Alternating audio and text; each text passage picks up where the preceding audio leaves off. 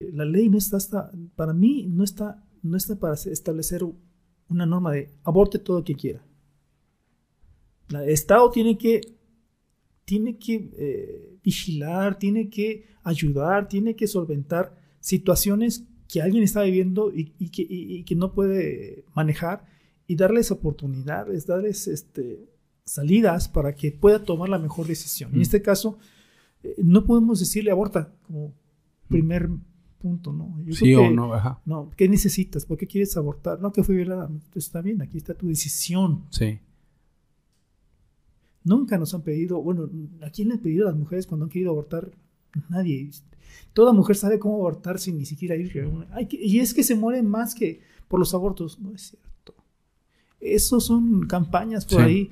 Realmente la cantidad de gente, de mujeres que, que, mueren por casos de, de, de, practicarse un aborto solas, no es tal, ¿eh? Ya, mitómano. Doctores sin título. Vergat. Juan. Peace. A nombre de Manuel Paz y su servidor Juan Salazar, les damos la más cordial bienvenida a otro capítulo de Mitómanos de la Verdad. Porque ¿qué es la verdad? Sin una mentira. En esta ocasión nos acompaña el doctor Jesús Merquecho Valdez.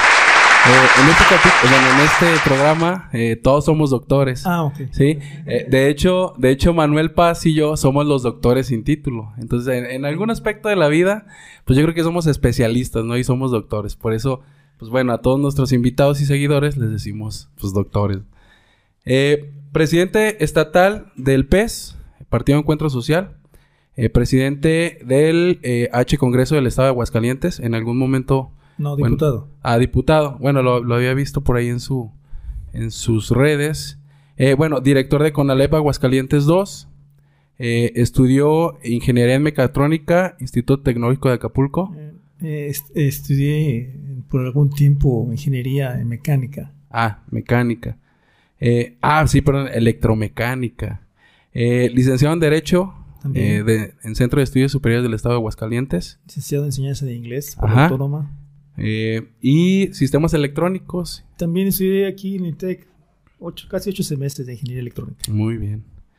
Y eh, como ya comentó, en licenciatura en enseñanza del inglés, ¿verdad? ¿Cómo se encuentra este Jesús? Bien, bien aquí dándome gusto de, ver a viejos amigos. Muy bien. Pues bueno, vamos a, a entrar un poquito este, en materia. ¿Usted es de Guerrero? Sí, eh, Nací en Acapulco Guerrero, aunque mis abuelos son de aquí y partes de mis tíos, pero por cuestiones económicas tuvieron que emigrar a buscar trabajo en otros lados. Oh, muy bien. ¿Y más o menos o cuándo, llega aquí a Aguascalientes? Pues finalmente cuando termino la prepa y tenía que buscar algún tipo de, carrera, y eh, pues en Guerrero había algunas, pero no, no, no ninguna me satisfacía, así que teniendo familiares aquí me, nos venimos para vivir acá. Ah, muy bien. Perfecto. Eh, viendo su formación académica, digamos, profesional, eh, digamos que no está, bueno, de acuerdo a lo que acabamos de ver ahorita, no está orientada a la política. ¿No? Ajá. Entonces, ¿qué fue lo que lo orilló a relacionarse en la política o...? Si te digo la verdad, fue una, una tarde en que yo estaba viendo noticias y me estaba quejando de las noticias y mi hija, la más chiquita, que tenía como unos 13, 14 años, me dijo, papá, tú eres parte de la solución, no parte del problema. Y me quedé, caray, eh, ¿qué quieres decir? Pues, ¿Qué estás haciendo? Y entonces me di cuenta de que necesitaba hacer algo, ¿no? Mm, ir más allá de simplemente estar criticando y quejándome. O sea, pasar a la acción, ¿verdad? A la acción directamente. Sí, pues es que por todos lados nos enseñan que la política es mala, pero es la mejor forma de, no violenta de, buscar hacer cambios. Y, que se vean, digamos, reflejados, ¿verdad? En, la ciudadanía en pues, este caso. Sí, intentarlo, ¿no? Eh, ¿no? No es fácil para nada, pero, pero todo, todo ciudadano es responsable de lo que está pasando en su, en su comunidad, en su, en su alrededor. Porque a final de cuentas, como ciudadanos ya ve que es muy este, fácil echarle la culpa al gobierno. Ah, es que es, culpa del gobierno cuando pues, a veces este, nosotros tiramos la basura en la calle, ¿verdad? Este, Mira, ciertamente vivimos una, una, una época difícil, ¿no? En cuestión política creo que hasta hemos retrocedido. Pero, pero finalmente decimos que el gobierno corrompe a la ciudadanía. Y yo he visto también lo contrario, ¿no? La ciudadanía está corrompiendo nuestra forma de gobierno. Es desafortunadamente cierto que tenemos el gobierno que merecemos. Porque pues ya ve que a final de cuentas pues vivimos en una democracia y nosotros elegimos a nuestras autoridades. ¿no? Sí, y este, pues las autoridades que nos permiten elegir. Ajá, así es, sí. A, a veces decimos, eh, no sé, así ya coloquialmente, ¿no? Nos vamos por el menos peor, ¿no? A veces, Pues este, sí. A veces Es desafortunadamente. una democracia que nos, nos orillan nos- y, la gente a veces con eso les basta, ¿no? Sí, sí. Eh, ¿Usted fue diputado del 2016 al 2018? Así ¿Es, es. es correcto eso? Por, por ejemplo, bueno, un, un objetivo que tenemos en este programa es culturizar a la gente. ¿Qué función tiene un diputado? Pues un diputado hace leyes. Esa es la realidad. Llega al Congreso a, est- a ver qué leyes están bien, cambiarlas, modificarlas o abrogarlas. Eh, a final de cuentas es, digamos, eh, dentro de, todo el proceso de elaboración de las leyes, digamos, en qué parte se encontraría el diputado. Al principio, en medio, al final. Es, es quien se encarga de, de hacer la ley. O sea, si ellos dicen, ah, se aprueba y ya este, ahí termina y se ejecuta. ¿O en qué parte entra, digamos, específicamente ya el diputado? Bueno, antes eh, el designado para hacer leyes era solamente el diputado, ahora hay iniciativas ciudadanas, por supuesto, pero el el diputado es el que comienza, trabaja en ellas, las aprueba y de alguna manera también tiene que darle seguimiento para ver si la ley que se, que se, que se modificó o se elaboró tiene la repercusión que, que se quería. ¿no? Eh, por ejemplo, ya eh, de la, digamos, de la postulación o, o elaborar, eh, digamos, una ley hasta su ejecución. eh, por ejemplo, en el, en el mandato en el cual usted estuvo, no sé si me podría decir más o menos qué porcentaje, digamos, si llega a la ejecución de todo lo que, digamos, en, en este periodo que estuvo usted, aproximadamente, no sé si me pudiera como que dar ese dato. Mira, depende de- del diputado, ¿no? Son muchas leyes las que se elaboran en un, en un congreso. Eh, en Aguascalientes son 27 diputados y cada uno empieza a, a elaborar iniciativas hasta que se aprueban o no se aprueban. Eh, y bueno, es difícil que uno siga todas las de todos Sí. los diputados, pero las de uno eh, varía porque hay, ley- hay leyes que ciertamente son meramente pues para ser vistos por los medios de comunicación llamar la atención, pero no, en- no son operables. Ah, muy bien. Eh, y bueno, ya es el juego de cada diputado, ¿no? Sí. Eh, si quiere hacer leyes mm, para llamar la atención o para que realmente tenga un impacto social. O sea, está, está la cuestión de, digamos, de las leyes que venderían, ¿no? A lo mejor eh, políticamente, ¿no? O sea, digo, hacia, perfilándose hacia como el periodo consiguiente, ¿no? Y, y las que pues realmente a lo mejor no suenan tanto y que pues iban a, a beneficiar a la gente, ¿no? Directamente. sí, así es. Por ejemplo, de repente podemos decir, eh, vamos a darle zapatos a todos los, ciudadanos, ¿no? Y soy bonito, todos dicen, Sí, "Qué bueno, claro. hay que marca de zapatos. Pero finalmente eh, se sabe que el, que el presupuesto que se tiene es uno y, y que si vas a darle para algo, pues tienes que quitarle a otras situaciones. Y yo creo que es algo, debe ser algo serio, debería ser algo serio para todos los diputados el, el- el poder analizar que su ley sea real y, Ujú. y que pueda ser factible y que no, que, que beneficie a la gente tal vez sí, pero que no perjudique a otras, ¿no? Ujú. Se está haciendo muchas leyes en la actualidad con la intención mera de, de- de llamar la atención y eso no se vale porque es jugar pues con la inteligencia de los ciudadanos, ¿no? Algunos que se las creerán, pero otros no la creemos y decimos, ¿qué estás haciendo, no? ¿Estás burlándote de mí? Esa es la realidad. Muy bien. Por ahí, este, vi que era seguidor de eh, Abraham Lincoln. Este, por ahí lo... Mira, siempre me ha gustado escuchar eh, a gente que, que tuvo que ver en, en gobierno, en, en el cambio de la sociedad, eh, en la construcción de la sociedad. Y, y bueno, entre ellos Abraham Lincoln, hay muchos que, que, que luego encuentro sus frases y las comparto porque de alguna manera marcan mi vida, ¿no?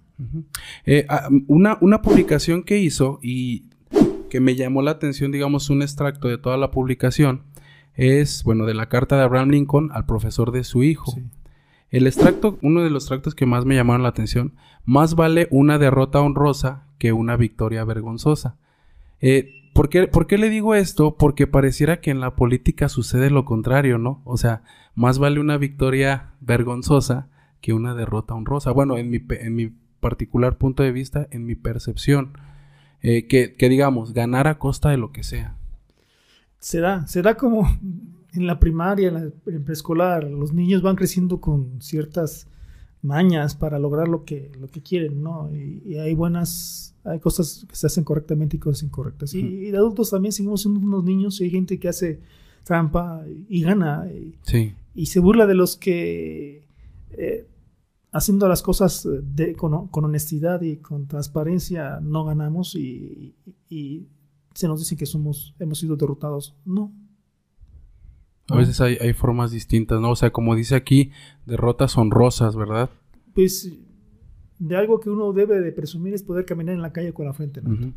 Eh, por ahí, bueno, en, en, en, pasadas elecciones, creo que cuando eh, por ahí estuvo contendiendo, bueno, Iván Sánchez Nájera, eh, creo que estuvo en su periodo también diputado, sí, ¿no? Compañero mío de sí. Diputado. cuando, cuando se postula presidente municipal, a mí, por ejemplo, este, mi particular punto de vista, ya estoy hablando, digamos, de forma particular, eh, digamos que su campaña se me hizo eh, diferente en, ese caso. Por ejemplo, estaba en, planes de reforestación, cuando, cuando otros a lo mejor estaban en el clásico meeting. Se me hizo una campaña diferente, ¿no? Incluso en mi percepción, digamos que fue austera. Él de hecho reconocía que iba a perder. O sea, pues sí, invitaba a la gente a votar por él y reconocía que, que iba a perder y así sucedió. Perdió. Pero eh, a, mí, a mí se me hizo como una derrota honrosa en ese caso. Digo, ¿por qué no? ¿Por qué en la política o por qué cuando llegan las elecciones no se dan estas eh, campañas eh, honrosas? ¿O por qué no, no actuar pues, siempre de buena fe y bajo el, pues, el marco legal, ¿no? ¿A qué cree usted que se deba esto? Esta como vorágine de querer ganar sí o sí siempre a costa de lo que sea. Pues tiene que ver con los valores de los candidatos, ¿no? Y también del grupo político. Finalmente, en política hay grupos y son grupos mm, con diferentes intereses y algunos van por el poder, por el poder. Y hay otros que, pues, sin tener los recursos que tienen aquellos, pues entramos por, por intentar hacer las cosas diferente y, buscarlo y, y, demostrar que se puede hacer diferente, ¿no? Eh, nosotros, por ejemplo, vemos la cantidad de dinero que se gasta en las campañas, que luego el INE dice que, que, es eh, los partidos, pero el INE gasta más de la mitad del recurso que se menciona ahí. Y, y luego para el trabajo que se avientan, finalmente pues no es una contienda limpia ni transparente y se nota que el árbitro tiene cierta inclinación hacia ciertos grupos y, y bueno, nosotros que no tenemos recursos, como alguien me dijo alguna vez cuando comencé en política, ¿tienes dinero, morcacho? No. Entonces eres un pobre, político. Oh. Ah, qué bueno, ¿no? Yo, yo simplemente vengo a, a ejercer un derecho que tengo como ciudadano mexicano de participar en política. Muy bien. Por ahí tenían su partido tenía una iniciativa, ¿no? De no darle dinero a los partidos políticos. Yo creo que no debería haber dinero en los partidos políticos para que todos estuviéramos en equidad. Eh, que sean simplemente las ideas las que, las que sean las que definan en los ciudadanos quién quiere que quiere Sí, le, le digo esto porque no sé si esto, o sea, yo estoy de acuerdo en que no se le dé dinero a los partidos políticos, porque, pues bueno, analizando en anteriores programas, veíamos pues todo el dinero que se, que se asigna a partidos políticos y a final de cuentas pues no, no termina en algo significativo, ¿no? En gastos superfluos de, de campaña y que no tienen eh, un beneficio en la ciudadanía. Pero, eh, digamos, con este, con este respecto, eh, no, no, no, se daría pie como, por ejemplo, a que se, el narco entrara, por ejemplo, o, o incluso intereses de particulares a subsidiar estas campañas políticas y cuando no hay un que, sabemos que lo hay no en la actualidad no, no es necesario que, exista el INE pero no se daría como pie a que digamos intereses personales eh, pues ahora sí que subsidiaran las campañas y esto se hiciera como un poquito, pues menos este, democrático. La pregunta es, ¿entrará? Ajá. ¿Entrarán o ya están? No, pues bueno, yo Eh, digo, ya que está. de Pero en- más bien entrar más. Eh, Yo creo que en la historia de México hemos visto muchos eh, personajes políticos que, que están muy influenciados, son muy amarrados a ciertos grupos de poder de otro tipo. Eh, ciertamente eh, tendríamos que mm, atar las manos también de otras asociaciones, porque no es de extrañarse o no es, no es por nadie desconocido que muchas asociaciones reciben dinero para poder apoyar también otros proyectos políticos, ¿no? Y eso, pues, no tendríamos que también amarrar a los gobiernos, porque los gobiernos ex- eh, ocupan el recurso público para también apoyar a los Sí. políticos, ¿no? O para apoyar campañas. Todo esto es es un mar de, de corrupción que, que es difícil, ¿no? Y, y podemos, eh, podemos hablar no solamente desde ahí, pues y también desde, la, desde el ciudadano que el día de la votación está esperando a las 3, 4 de la tarde para que los partidos políticos que tienen recursos en- enormes, pues hagan a decirle, pues, no te doy 500 pesos por tu voto. Y lo reciben, ¿no? Y, y votan y todavía tienen, eh, pues, cierta, eh, no sé cómo llamarlo, descaro tal vez de decir, Sí. yo, yo recibí por lo menos 500 pesos por mi voto, ¿no? Sí. Y tú qué recibiste. Yo mi conciencia tranquila y mi, y, y- y mi derecho de, de ejercer mi voluntad de qui- quién quiero que, que llegue ahí para que haga algo diferente. Eso es lo que lo representa a final de cuentas. Eh, por ahí también, bueno, checando en su información, veía que, bueno, con, con valores usted se maneja bajo la, la honestidad, la verdad y la lealtad. Eh, aquí, por ejemplo, la pregunta, ¿qué tiene más peso en la política? De acuerdo a su experiencia dentro, pues bueno, de este, de este sistema, ¿los valores o el sistema? ¿Qué tiene más peso? ¿Qué tiene más peso? Porque uno, uno románticamente pudiera creer, ah, pues yo tengo mis valores y, por ejemplo, pues voy a eh, manejarme bajo el marco legal. Si me ofrecen este dinero por licitar tal obra tal conocido, no lo voy a hacer. Uno, uno puede pensar eso, ¿no? Pero en su percepción, digamos, pues bueno, ya dentro de, eh, ¿qué cree usted que tenga más peso? No, no, no digo en su persona, de lo que ha visto usted. Mira, lo que pasa es que finalmente cuando un político, no gusta llamarle político tampoco, ¿no? Porque luego eh, escuchamos la palabra político y pensamos en lo peor. Y hay como aversión, ¿no? Sí, pero una, una persona que, es- que dice ser político y derrocha mucho dinero para ganar una elección, ¿de dónde crees que va a, va a recuperar o de dónde crees que va a obtener recurso para la siguiente elección? Pues Finalmente de la corrupción. sí, ajá, va a ser algo las para tener maneras, recursos ¿no? para Ajá. seguir llegando. Y eso, y para ello se requiere gente que quiera lograr cosas muy rápidas o fuera de la ley. Y son los que se acercan a ofrecer al político tal o cual situación para poder ser aprobado, ya sea un proyecto o una ley. Sí, eh, le, le pregunto esto porque pues ya ve que cuando los sistemas están establecidos eh, es difícil que una sola persona pueda llegar a cambiar todo, ¿no? Ya ve que todo está, pues bueno, está muy establecido y a veces una persona que quiera hacer el cambio, tal vez pues este lo más fácil sea como, pues bueno, depurarlo, ¿no? Correrlo, qué sé yo, lo vemos en los mismos trabajos, ¿no? Una persona que es diferente a lo que piensa tal vez la institución, pues ya simplemente no me conviene y lo dejo, lo dejo ir. En, en ese sentido era si los valores tenían más peso en la política que el mismo sistema, porque pues bueno, yo, yo entiendo el poder que ves que tiene el sistema, ¿no? Eh, y, y, pues bueno, te puede orillar a encauzarte en el mismo sistema. Sí, ciertamente el sistema es- eh, está diseñado pues para, como dicen las frases y hasta las películas que hemos visto por ahí que no tranza, no avanza, ¿no? Ajá.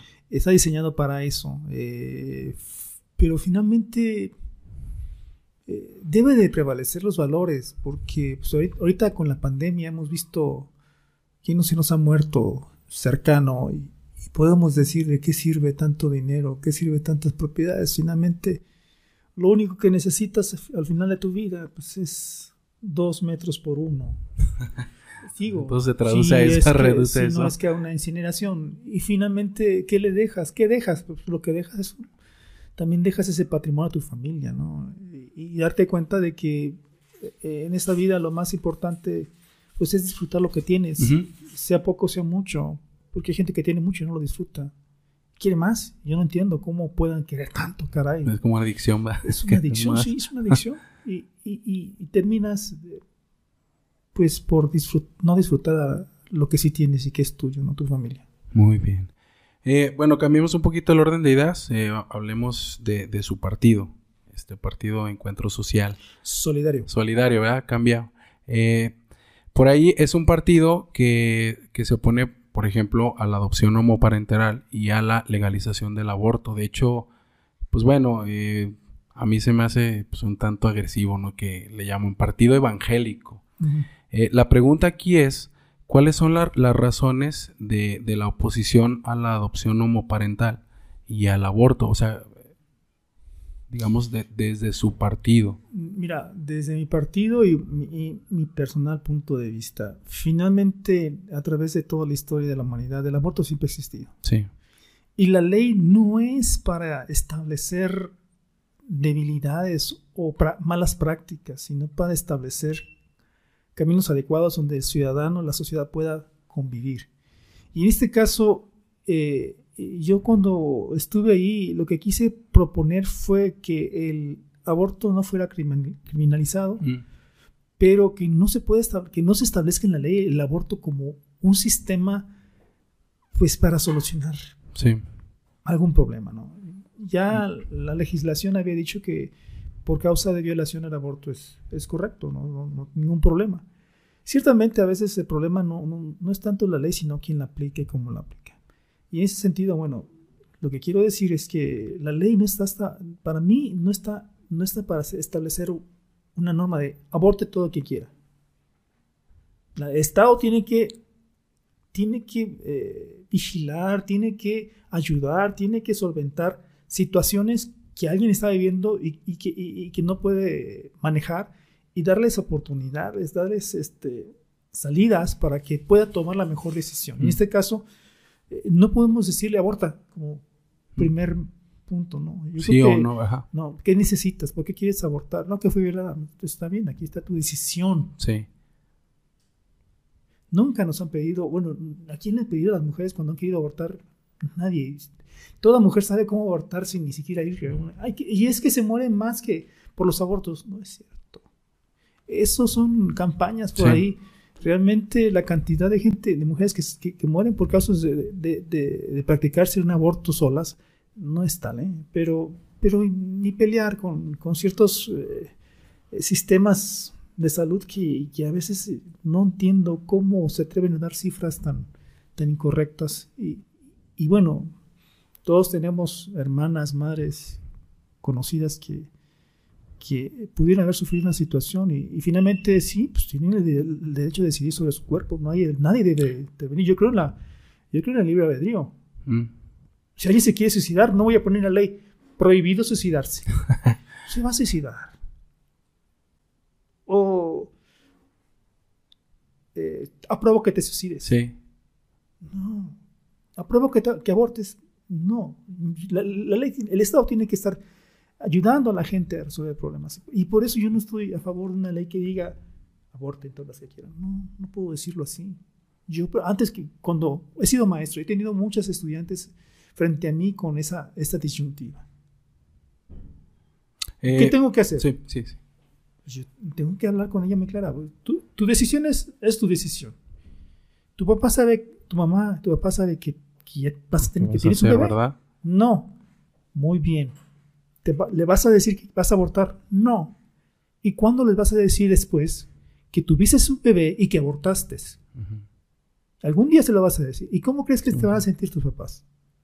Eh, enfrenta las situaciones como son.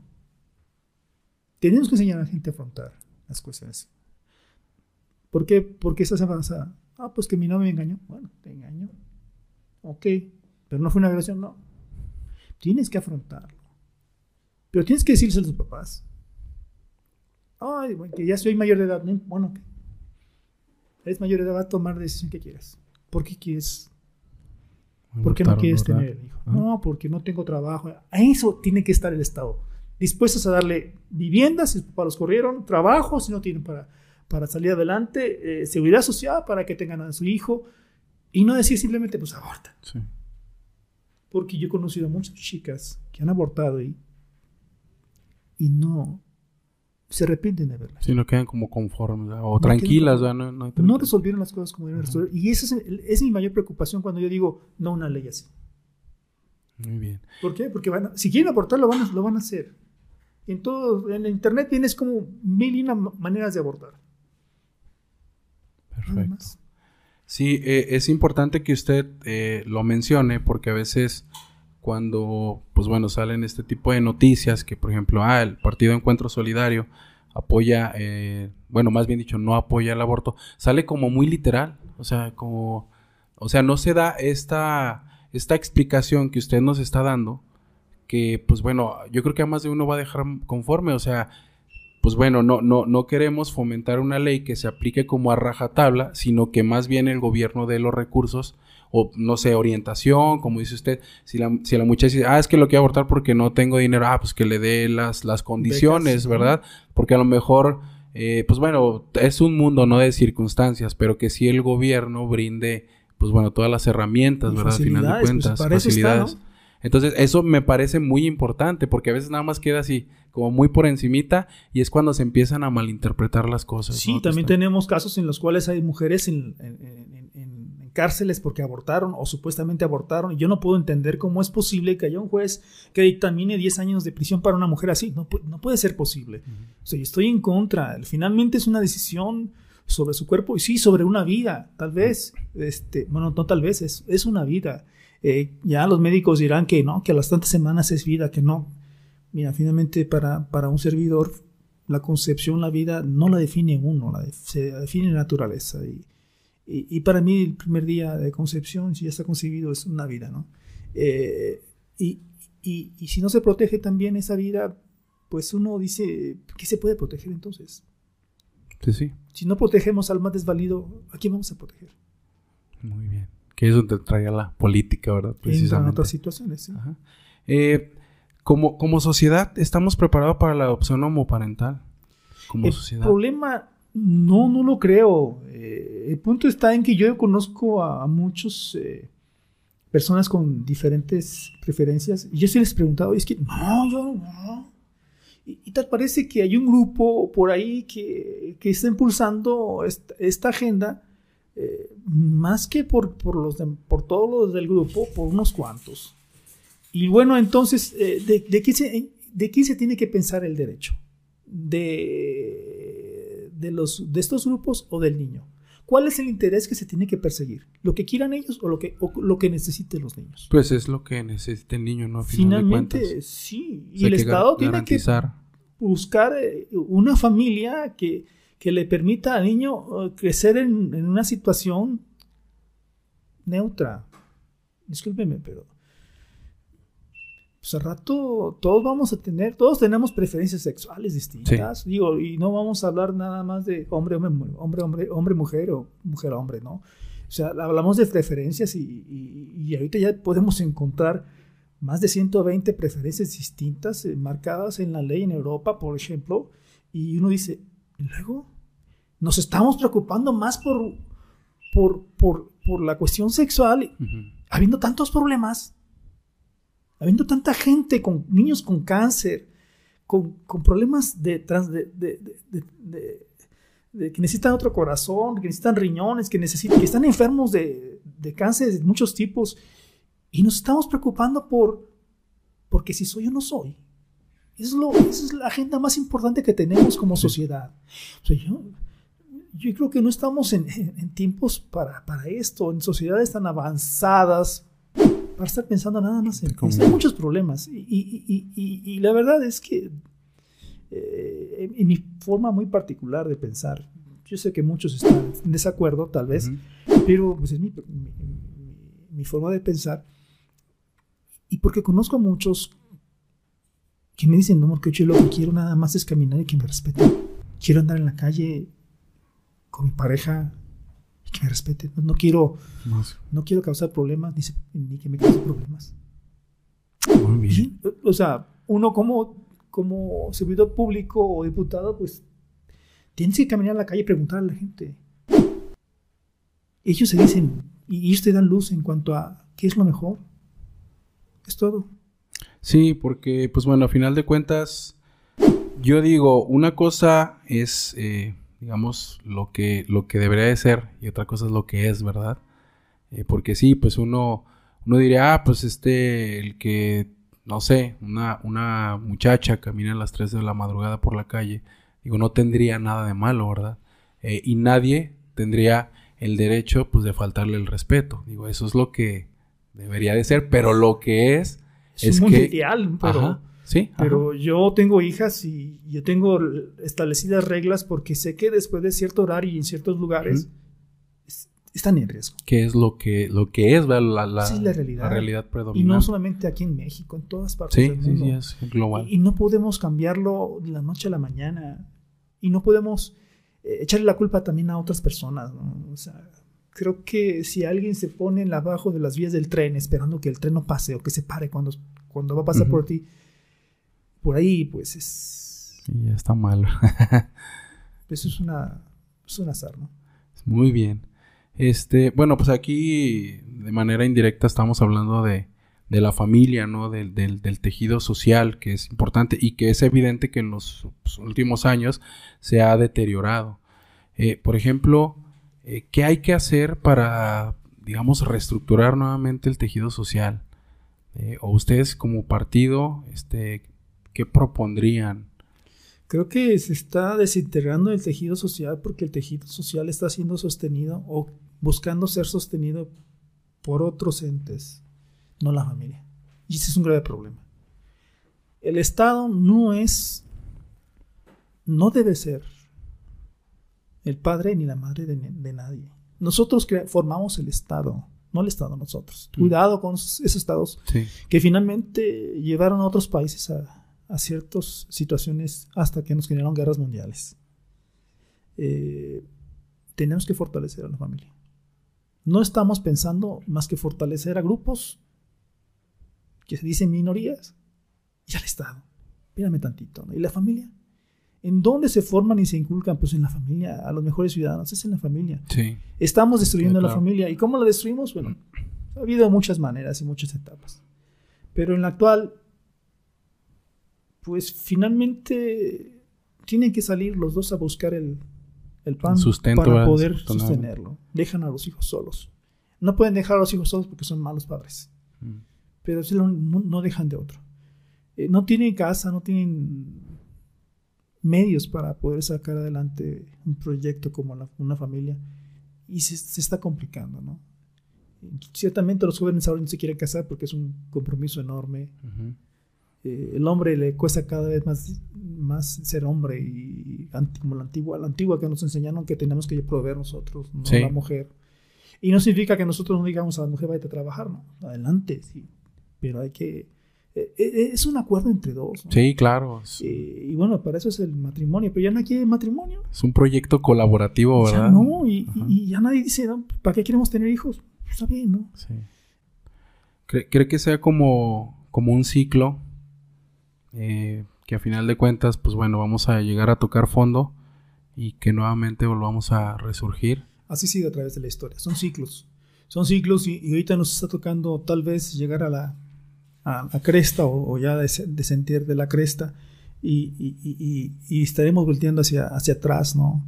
Eh, no sé ustedes cuándo murieron sus abuelos, pero mis abuelos murieron hace algunos años y, ahorita pues acaba de fallecer mi padre y uno voltea a ver con sus hermanos y decir, oye, si te acuerdas de este, te acuerdas sí. del otro. Eh, y, y, nosotros somos jóvenes, bueno, somos gente adulta ya, pero vivimos nuestra, nuestras épocas, hemos vivido muchas de nuestras épocas y, y para nada sufrimos con un, una nalgada de nuestros padres, un mm. chanclazo. Y, y nos reímos, nos, nos reímos igual, sí. y hasta nos reímos con nuestra madre. ¿Se acuerda cuando perseguía a fulanito? no se dejaba, no, y, sí. y nos reímos. Pero era la forma en que nos educaron y no estamos traumados, ¿eh? Y, sí. y, y podemos salir, hemos podido salir adelante. Sí, sí, sí. Eh, y he sido la familia la que nos, nos, nos, ha inculcado, nos ha impulsado y nos ha frenado también en otras situaciones. Así que yo creo que la familia es muy indispensable y y es, y es importantísimo fortalecerla. No, eh, que el Estado tiene todo el poder, pues, y que al rato finalmente decida el Estado lo que tienen que ser tus hijos, pues no, no, para nada. Sí, sí, pues es una, hay una chamba difícil, ¿verdad? Digo, a veces comentando aquí con, con Manuel, le digo, pues qué bueno que no estamos en esa situación de decidir, porque pues es una chambota y es un es un dilema este muy grande, ¿no? Pues qué hacemos, ¿no? A final de cuentas, como dice, la pareja que desafortunadamente ambos tienen que trabajar y, dejar a los hijos, pero ¿qué hacen si se quedan con los hijos? Pues no tienen para para digamos satisfacer el sustento, ¿no? Para Ustedes decidieron su carrera, ¿no? Que ahora el Estado te diga, tú no, tú no tienes que ser ingeniero, no estás equivocado, tú tienes que ser barrendero. ¿Eh? No, no, no. el Estado tiene que proveer a la ciudad, a la, gente las oportunidades para que quieran desarrollar. Y hay gente que no va a querer desarrollar. Sí, sí, sí, sí. Lo entendemos. Lo, entendemos. Pero, pero en base en la familia. Es muy importante. Y que hay, que hay que enseñar a la familia, hay que enseñar a la familia, que hay que enseñar a los padres a tomar mejores decisiones, hay que enseñar a los padres, sí. Hay que reflexionar mucho.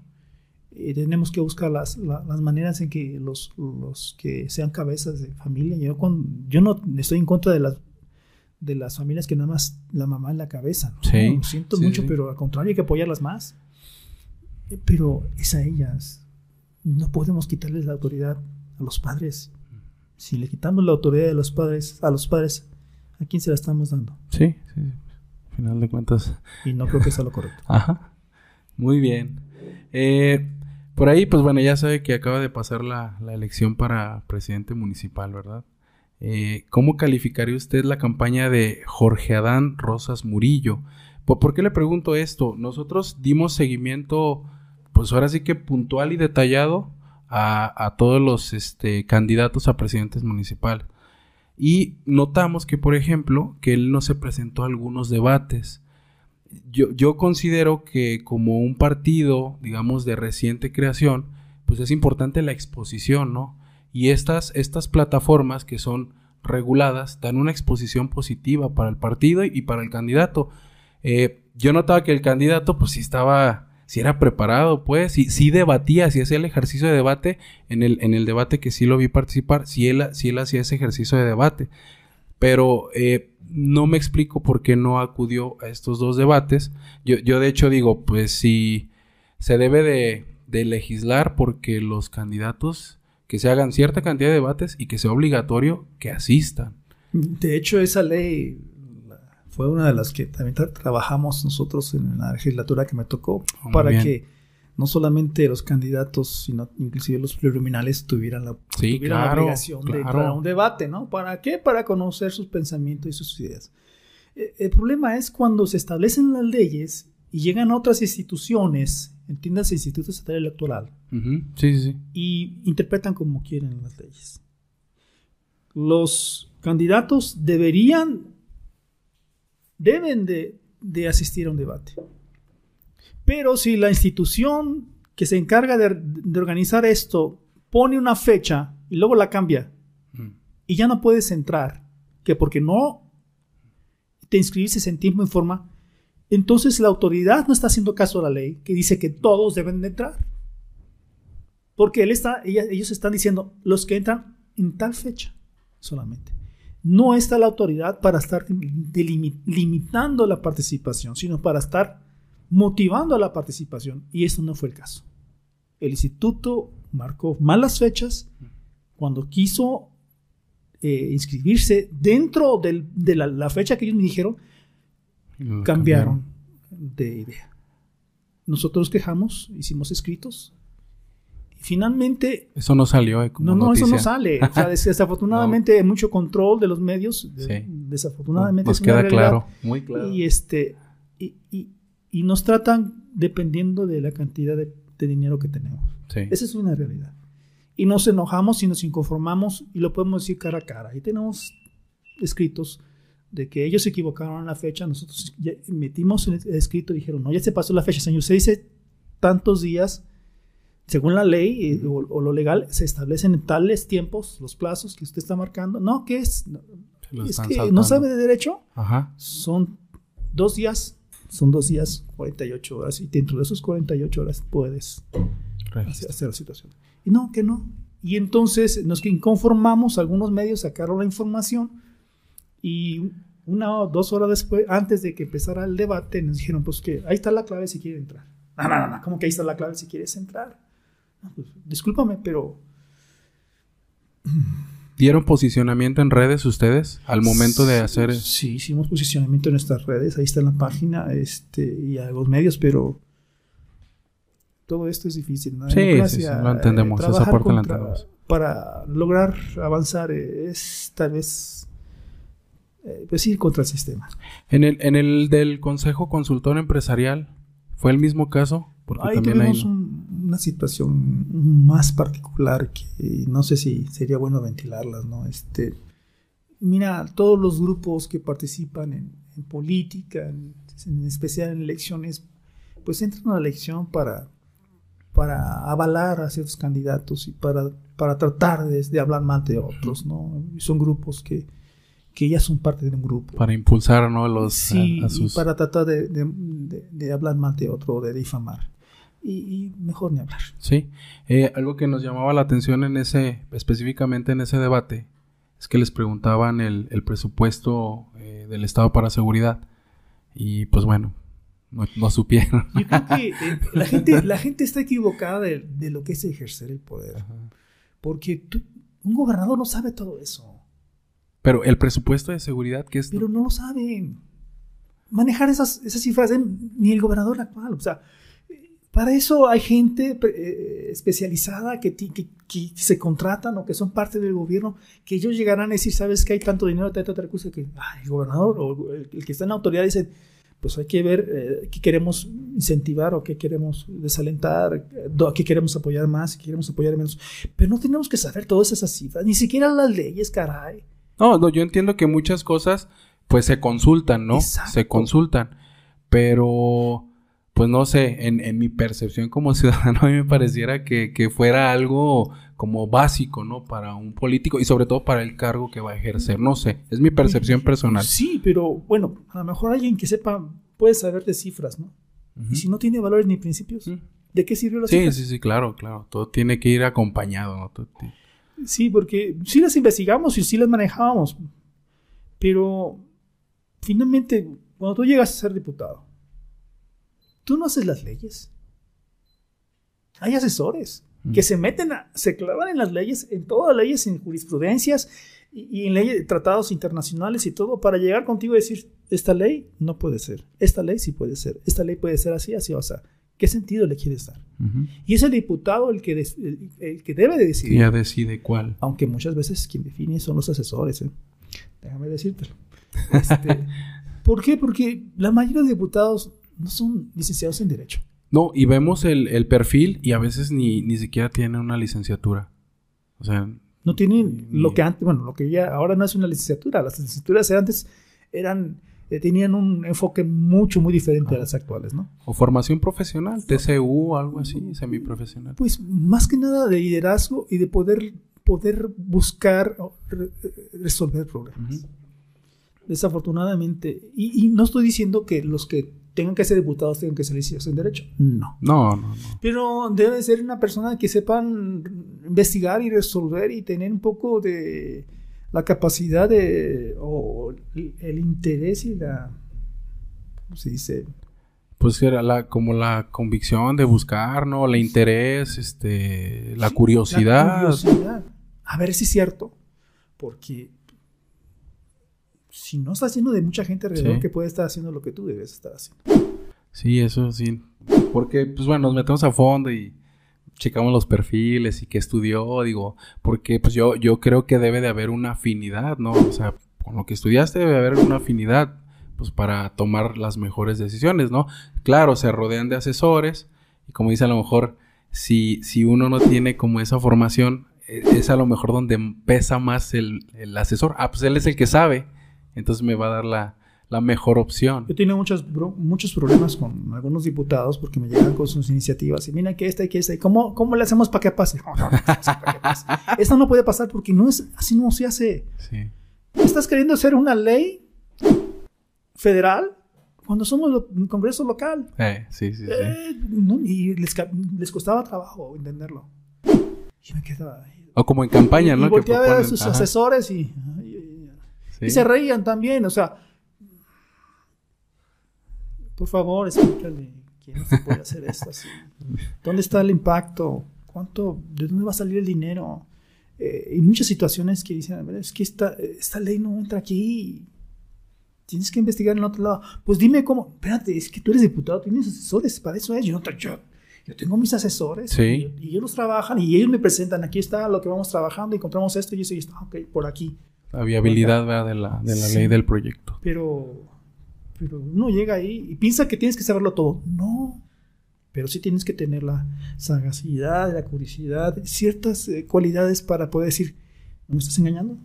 Si no te quito y pongo otro que, que, que sí me quiera trabajar con. Pues, pues muchos candidatos y, y bueno, desafortunadamente personajes que ganaron, por ejemplo, diputaciones, pues uno ve que en el discurso no tienen como pues esa e- esa pericia, ¿no? Mira, pues esa nosotros lo veíamos, nuestras, propuestas nos las robaron. Yo me quedo, están atentos a nuestras propuestas.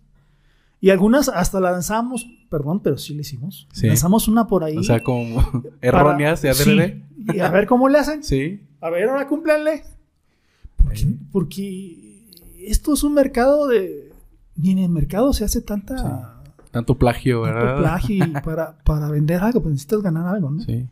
Eh, pero sí es eh, interesante la política en ese sentido. Es triste ver que a veces nos hace falta un poquito más de discernimiento o de conocimiento para decir este cuate sí me está haciendo la verdad y este cuate me, me está llevando a bailar otra vez tres Sí, sí, años. sí.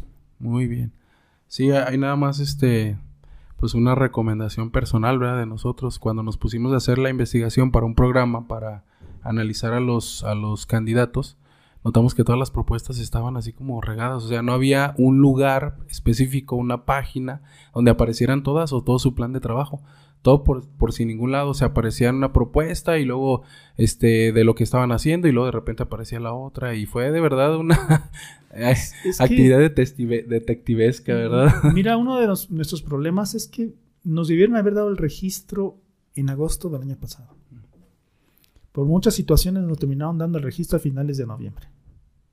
Y recursos hasta diciembre. Para organizarnos tuvimos enero. Como partido nacional. Mm.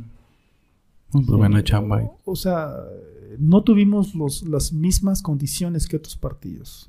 Fue una vorágine tremenda poder eh, empezar a organizarnos, Sí. eh, poder deseleccionar candidatos, eh, tener recursos para hacer campaña. Hay gente que me dice, no, no tiene ni un folleto. Les, perdóname, pero no, podemos, no hemos podido sacar el dinero. brother". Sí, y todo esto, quieras o no, finalmente sí quita la equidad que supuestamente debe de darse en los partidos. No, no hubo tal equidad. no, pues eso lo, lo entendemos, ¿no? Y, Que no hay. pues sí, o sea, inclusive, ¿no? Me multaron por mis dos computadoras que tengo ahí prestadas en, Mm. en la oficina. Me robaron dos computadoras. Nos robaron en el partido computadoras. Sí, y se metieron. ¿Y cómo se metieron? ¿Y cómo salieron? Porque ahí estamos la, la grabación y vimos cómo entró una persona, pero cómo salió, no, no lo podemos Ya explicar. no lo, checaron. Ajá. Y luego todavía te cae una multa que porque tienes tus computadoras que no has, que no tienes este Como registrada. registradas. Son mías, ¿cómo me voy a registrar el partido si son mías? Sí. Ya me robaron dos mías. La de mi hija y la mía. Y tuve que comprar rápido otras dos pa- para sacar adelante el trabajito. Y en si una no, y si- chiquita porque no había más recursos. O sea, no, habla, no hablamos de equidad de la contienda para nada. O sea, eh, yo quisiera decir que detrás de nosotros hay un gran respaldo económico poder- poderoso. No, somos ciudadanos. Y hemos sido ciudadanos. Y como ciudadano seguiré participando en política con la única finalidad de tratar de, de, de aportar mi granito. Porque yo no estoy diciendo vamos a cambiar el sistema. Yo no lo puedo decir.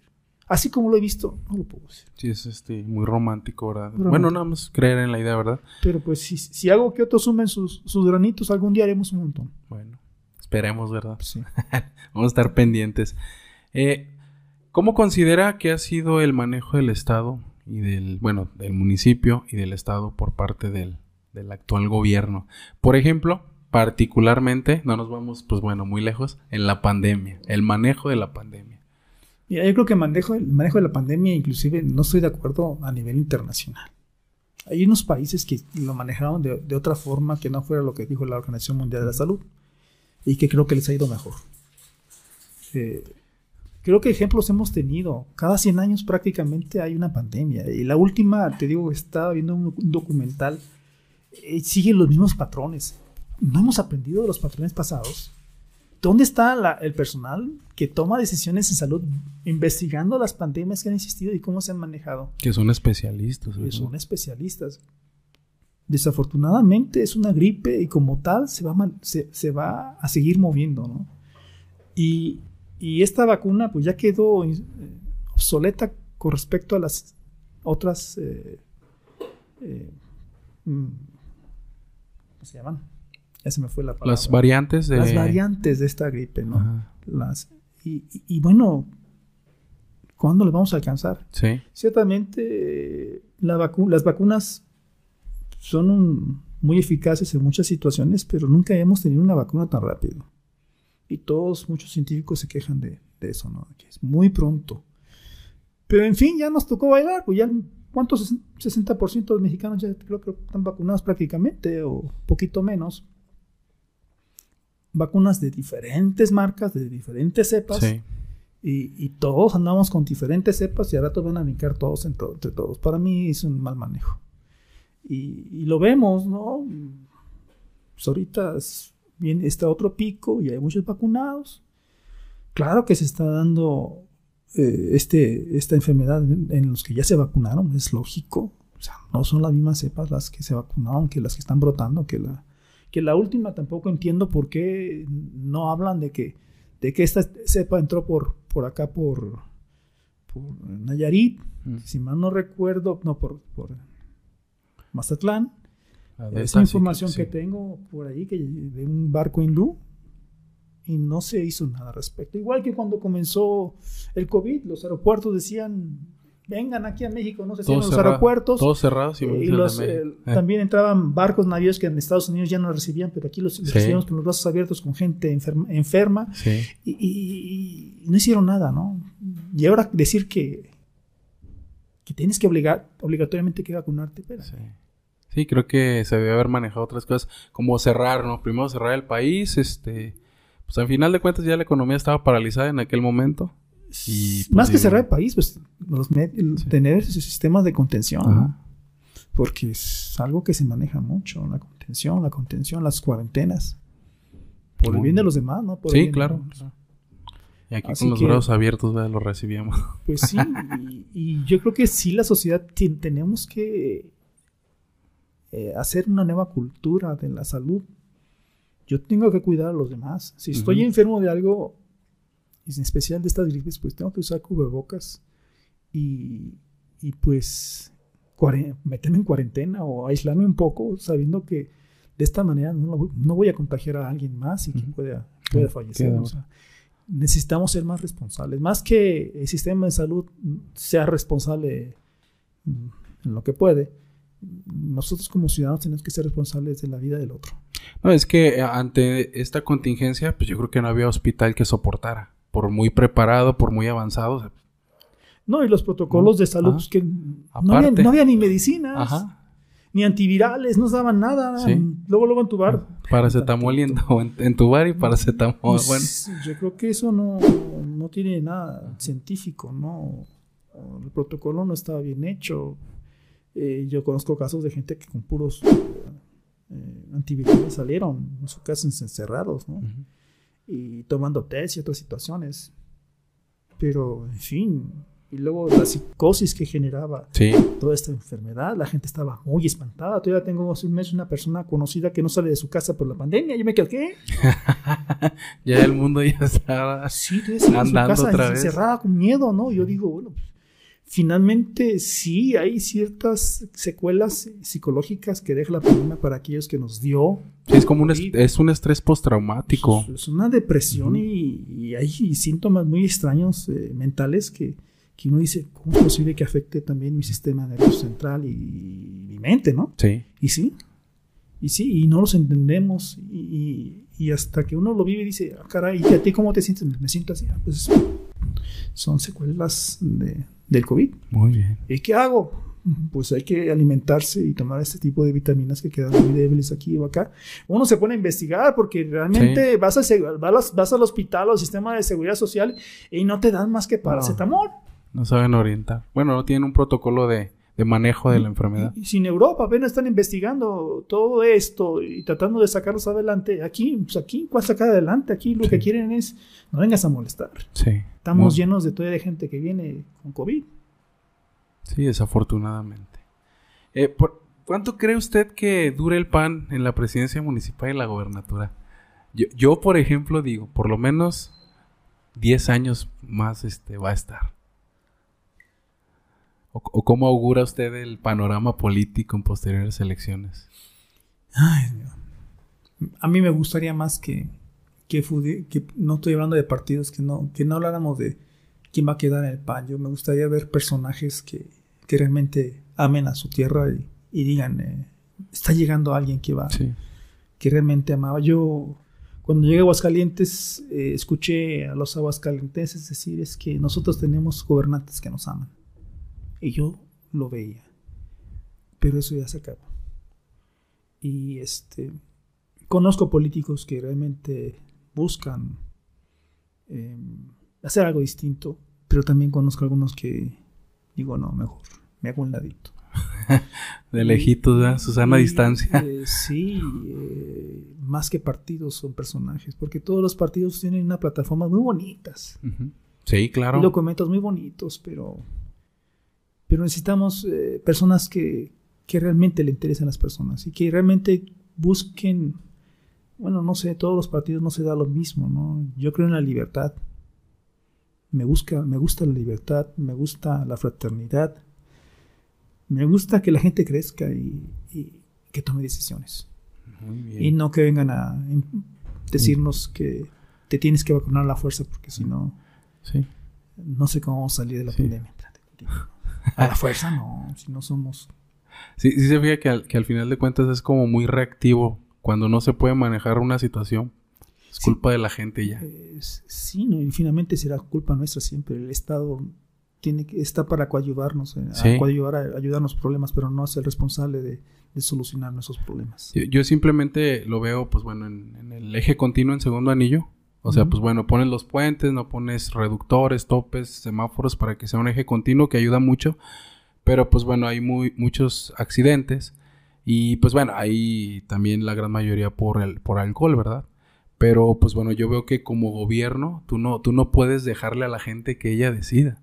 O sea, porque somos como niños chiquitos. O sea, si tú nos das la libertad, pues, nos vamos a dar.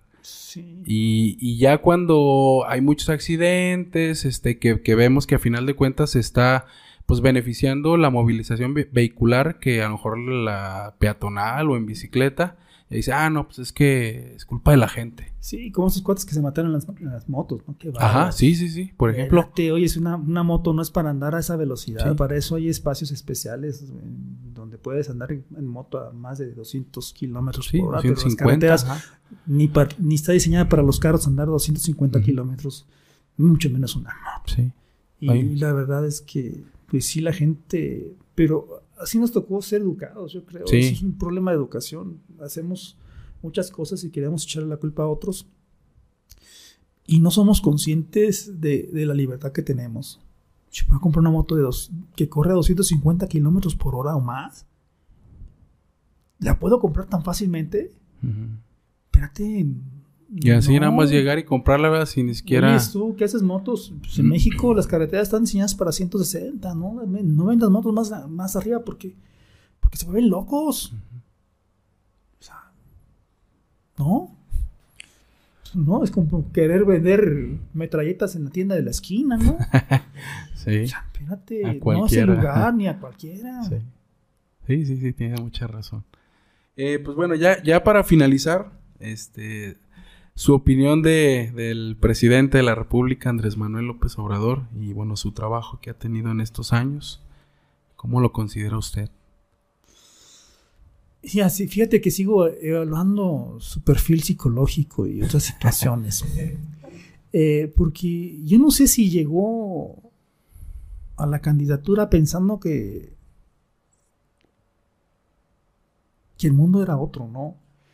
Eh, y ahora lo veo y, y digo, no, pues creo que sí, creo que no entendió que,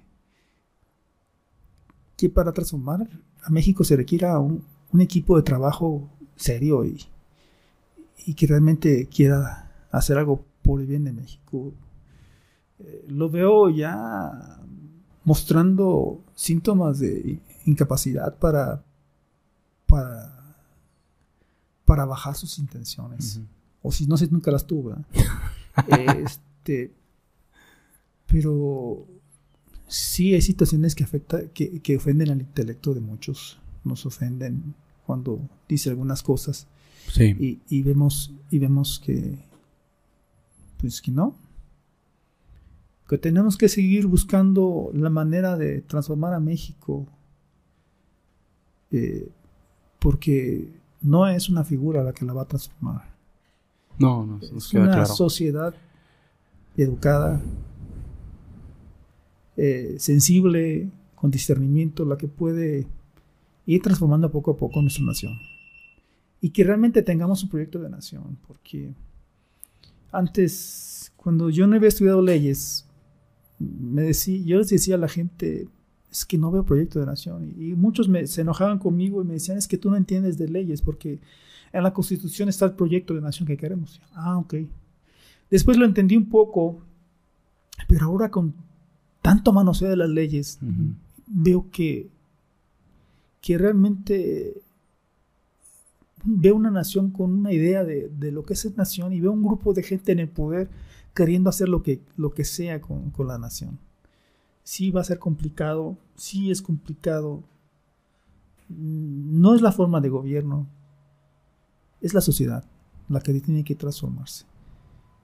Y, y la que tiene que tomar decisiones. Nos va a costar muchísimo, Sí, porque la sociedad sí. es muy fácil de engañar. Los medios masivos están eh, siendo manejados por grupos también que, que también están ligados a otros intereses, por supuesto. Eh, y, y- y muy pocos eh, informan, como dicen ahí en las noticias. No, venimos a informar. Y usted, no es cierto. sí, sí. Eh, este, jalan bien feo a, a la sociedad y, y no la dejan pensar y, no, tiene elemen- no dan elementos para pensar. Y necesitamos eso, necesitamos gente educada. Cuando hablo de educada, no hablo de gente con ma- maestría, doctorado. Escúcheme, porque ahorita ya veo muchas universidades vendiendo los doctorados muy, muy fáciles y, y salen con doctorados y se, venden, se ponen a manejar taxis. Y este, porque no nos quedan de otras tal vez. Es que se están sobreofertando también. O sea, ya, o sea, no hay tantos espacios y. O sea, ya pues está. Y si quieres generar un espacio y no te deja el gobierno, Sí, sí, sí. sí. quieres generar una empresa, no te deja el gobierno. Ajá. Pero vienen los chinos y órale, te regalo la- el terreno, la luz, y es más, te exento de impuestos, y esto y lo otro, ellas, y tienes que pagarle a los mexicanos poco. Sí, Y no se queda, pues no nos ayudes, compadre. sí. Ese es el estado que tenemos a veces. Y, y- y no se valen. Es un reto grande, es un desafío grande eh, el estar investigando leyendo cómo podemos avanzar en esta transformación que necesitamos. Y no solamente eso, también el desafío de, de ir compartiendo con la gente e irles convenciendo de que hace falta que se sumen a, a este proyecto de transformación. Yo no hablo de un partido. Yo hablo de la conciencia clara de qué estás haciendo con tu voto. Desde ahí parte todo, ¿verdad? De ahí parte Sí. todo. Sí, porque, como tú decías, ¿sabes por qué no fueron al, al debate? Porque, nos bloquearon. Sí. Sí, que Ah, esa ¿qué parte. Por Esa parte no, no, no sale en medios. De hecho, pues la desconocíamos nosotros, ¿verdad? Sí. Pero, pero así es ellos, tienen el poder, tienen el dinero, tienen los medios. Pues Uno no. es un simple ciudadano loco, me han dicho, estás loco. Eh, está bien, no hay problema. Pues cada cabeza es un mundo, o sea. Pues sí. ¿Qué es lo normal en, en Pues estos tiempos? Que, que este mundo, Sí. todo, de loco tenemos, todos tenemos un Sí, poco. Y sí, bueno, pues, algunos la, enfocan a la poesía, otros al canto. A mí también me gustaba la- el canto, pero pues ahorita entro a la política. Muy bien, que es otra forma de canto, de cantar por el pueblo. De sacar lo que traes. ¿no? Sí, y, sí, de, sí. y de poder a veces compartirlo un poco. Pues muy bien, este agradecemos eh, pues que haya aceptado la invitación ¿verdad? para hablar un ratito de, de- de su vida, de política, ¿verdad? Y pues no sé si tenga este por ahí redes sociales o algo donde lo puedan seguir si alguien está interesado. Yo estoy como Jesús Morquecho. En Facebook, en Instagram, hasta en Twitter. Aunque, bueno, los Twitter son para más. Para los medios, dicen por ahí. Sí. Yo, por donde quiera me pueden encontrar en, en Muy bien. Facebook. ando, Pues muchas gracias, eh. Le, No, le agradecemos por- muchísimo. por esta plática. Perfecto. Pues bueno, siempre este, terminamos con algunas oraciones. si por ejemplo usted este, es político, ¿verdad? Y bueno, sus valores pesan más que el sistema, pues siéntase más chingón que los mitómanos de la verdad. y ya con eso cerramos el día de hoy. Le agradecemos mucho, este Jesús, y pues estaremos pendientes, ¿no? De, pues por ahí de, de las acciones que vaya generando, ¿verdad? Y esperemos que, que se, se, se genere algo, ¿verdad? algo significativo, que mucha falta nos hace a todos. Pues aquí ah, seguimos haciendo ruido. Muy bien. Bueno, pues muchas gracias. Corte y queda.